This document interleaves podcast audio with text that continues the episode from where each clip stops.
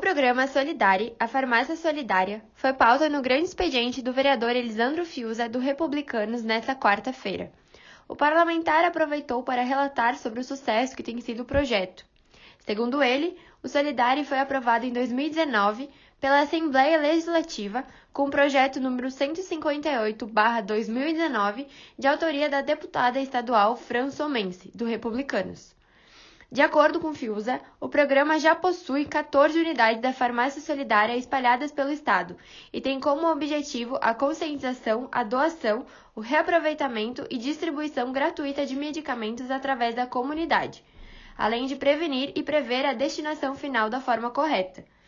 A vereadora Marisol Santos, do PSDB, parabenizou o colega vereador pelo tema trazido à tribuna. Além disso, aproveitou para elogiar o programa e a deputada. Da Assessoria de Comunicação da Câmara de Vereadores de Caxias do Sul, repórter Ana Paula Reck.